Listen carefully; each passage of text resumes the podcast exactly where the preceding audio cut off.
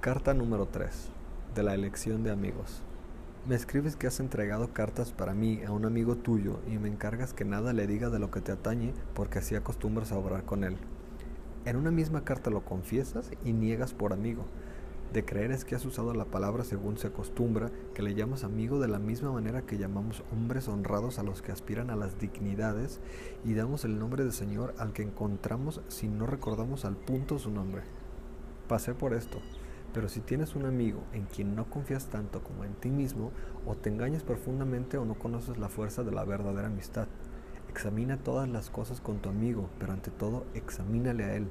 Después de la amistad, todo se debe creer. Antes, todo debe deliberarse. Gentes hay que, invirtiendo el orden y en contra de los preconceptos de Teofrasto, examinan después de amar y cesan de amar cuando han examinado. Medita largamente si debes recibir en amistad a alguno y cuando hayas resuelto hacerlo, recíbele con el corazón abierto y háblale con tanta confianza como a ti mismo.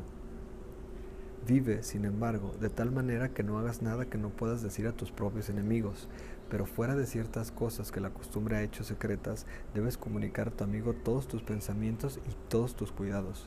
Le harás fiel si le consideras fiel. Inspira deseos de engañar el temor de ser engañado y parece se concede el derecho de cometer falta a quien se supone capaz de cometerla. ¿Cómo? ¿He de contener mis palabras en presencia de mi amigo? ¿Por qué no he de considerarme solo cuando estoy con él? Hay personas que cuentan a todo el mundo lo que solamente a los amigos debían confiar y descargan lo que les oprime en los oídos del primero que se encuentran. Otros, por el contrario, se ocultarían de buen grado a sí mismos, no se atreverían a descubrirse a sus mejores amigos y en su interior encierran todos sus secretos. Es necesario evitar ambos extremos, porque tan vicioso es confiar en todos como no confiar en ninguno. Pero el uno es más honesto, el otro más seguro. Igualmente reprenderías a quien se agitase continuamente como a quien permaneciese en perpetuo reposo. Porque a decir verdad, la actividad que se agita tumultuosamente no es otra cosa que comezón de espíritu inquieto, y el reposo que no puede soportar ninguna agitación. No es quietud, sino flojedad y languidez. Graba en tu memoria esto que leí en Pomponio.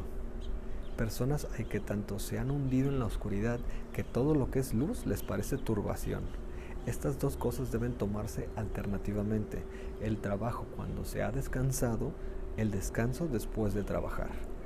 Consulta a la naturaleza y te dirá que ha hecho el día y la noche. Adiós.